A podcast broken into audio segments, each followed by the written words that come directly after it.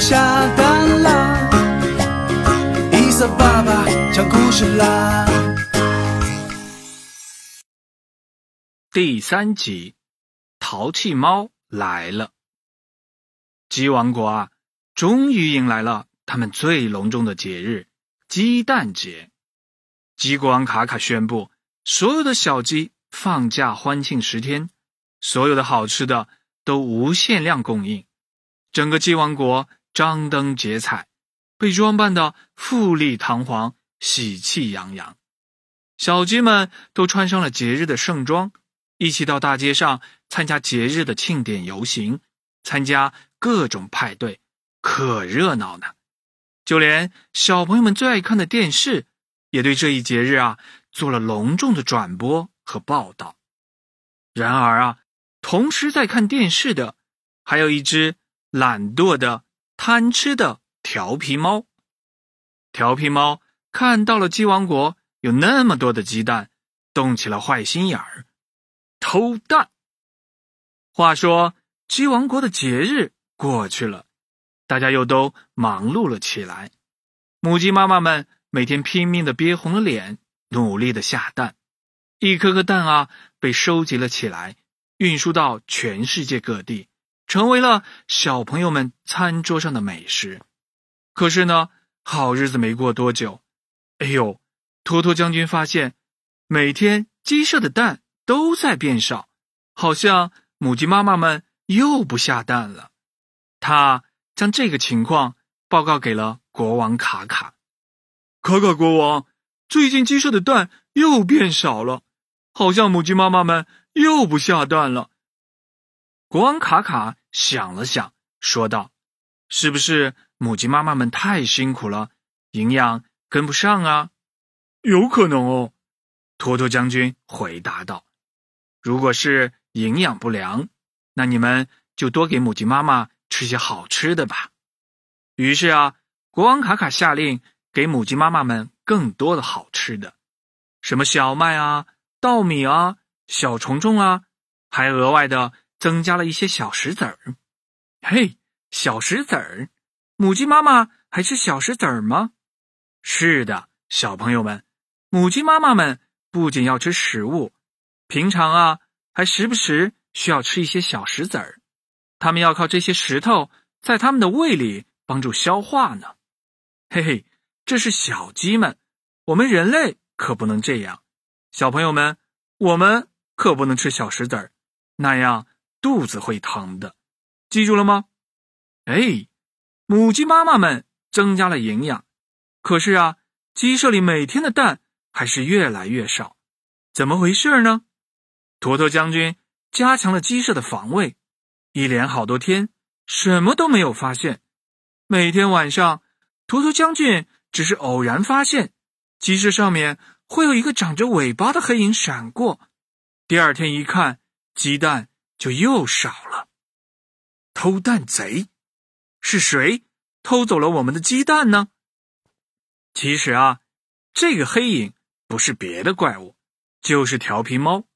他来鸡王国偷蛋了，每天啊，调皮猫都来偷蛋，他偷了好多好多的蛋。此时此刻，正在家里美美的吃鸡蛋呢。他自己吃不完，想起了自己的死对头小狗亨利。嘿，亨利，请你吃鸡蛋。亨利简直不敢相信自己的耳朵，怎么回事？这个家伙。发财了吧？还是想捉弄我？哼，管他呢，反正他又打不过我，吃就吃吧。就这样，调皮猫晚上就去鸡舍偷蛋，白天呢就和亨利在家里吃鸡蛋。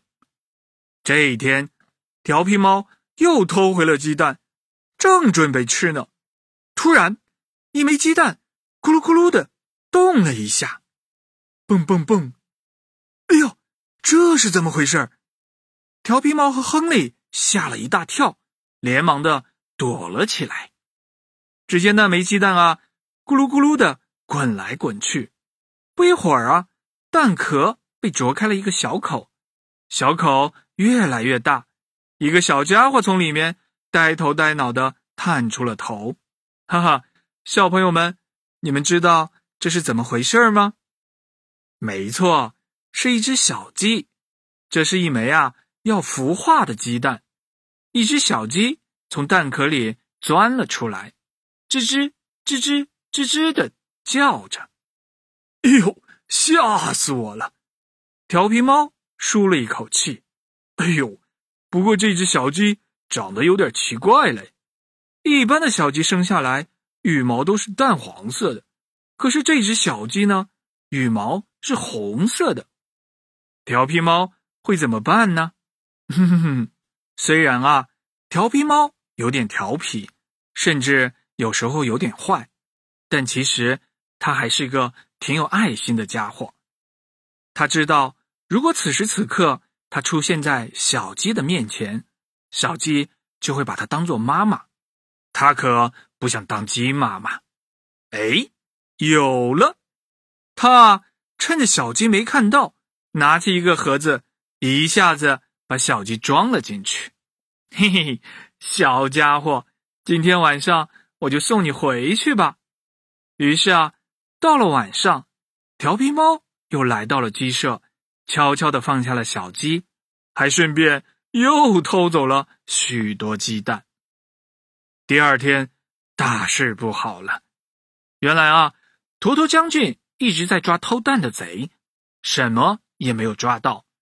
早上大家一看，鸡蛋又少了，但是鸡舍里竟然竟然有了一只红色的小鸡。偷蛋贼，偷蛋贼，抓住他！可怜的红小鸡还没有整明白怎么回事儿，就稀里糊涂的被坨坨将军抓了起来，五花大绑送到了国王卡卡那里。报告卡卡国王，我们抓到偷蛋贼了，就是这只红小鸡。坨坨将军说道：“哎，这不是一只小鸡吗？”国王卡卡有点疑惑：“小家伙，是你偷了我们的鸡蛋吗？”“肯定是他。”我们都不认识他，坨坨将军在一旁继续说道：“不是我，不是我。”红小鸡磕磕巴巴的回答道：“我不是偷蛋贼。”那你的爸爸妈妈是谁？你为什么三更半夜到鸡舍去呢？国王卡卡追问道。“我，我也不知道。”小鸡回答道。“是啊，小朋友们，红小鸡一孵化出来就被调皮猫。”送回了鸡舍，他还晕着呢，又怎么会知道自己的爸爸妈妈是谁？这一下，红小鸡是说不清了。还好，虽然大家都认为是红小鸡偷了鸡蛋，但是国王卡卡还是非常的冷静。尽管大家都不认识这只小鸡，但好歹也是同类啊。于是，国王卡卡想了想，说道：“那这样吧。”你就负责看守鸡舍，如果再发生丢鸡蛋的事情，除非你能抓住小偷，证明不是你，否则我就要惩罚你，打你的屁股，直到把你赶出我们鸡王国。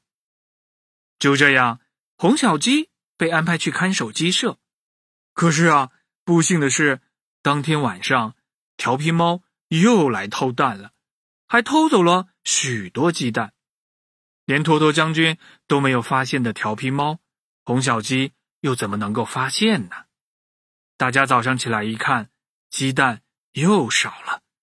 偷蛋贼，偷蛋贼，就是你偷的，红小鸡！不是我，不是我，我是无辜的。红小鸡哇哇的哭起来。我也是小鸡，我怎么可能偷蛋呢？可是啊，没有人。再相信红小鸡的话了，坨坨将军也不汇报国王卡卡，就打了红小鸡的屁股，最后啊，把红小鸡绑在了小树上，还在他的头上插了一个牌子，上面写着“偷蛋贼”。好委屈，好可怜的红小鸡啊！就这样，他被绑在树上一整天，没有食物吃，也没有水喝，快不行了。夜晚又来临了，鸡舍的房顶上，嗖的一道黑影，调皮猫又来偷蛋了。咦，那不是红小鸡吗？它怎么被绑在了树上？调皮猫一眼看到了红小鸡，吓了一大跳。他悄悄地走近一看，啊！只见小鸡头顶的牌子上写着“偷蛋贼”三个字。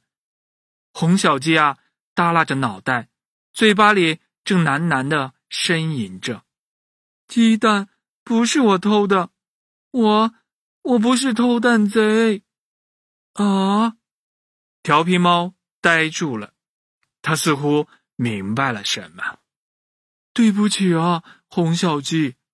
调皮猫心里默默的说着：“都是我不好，害得大家以为你是偷蛋贼。”调皮猫啊，一边悄悄的帮着红小鸡解开了绳子，一边心里自责的想着：“哎，算了，谁让我认识了你呢？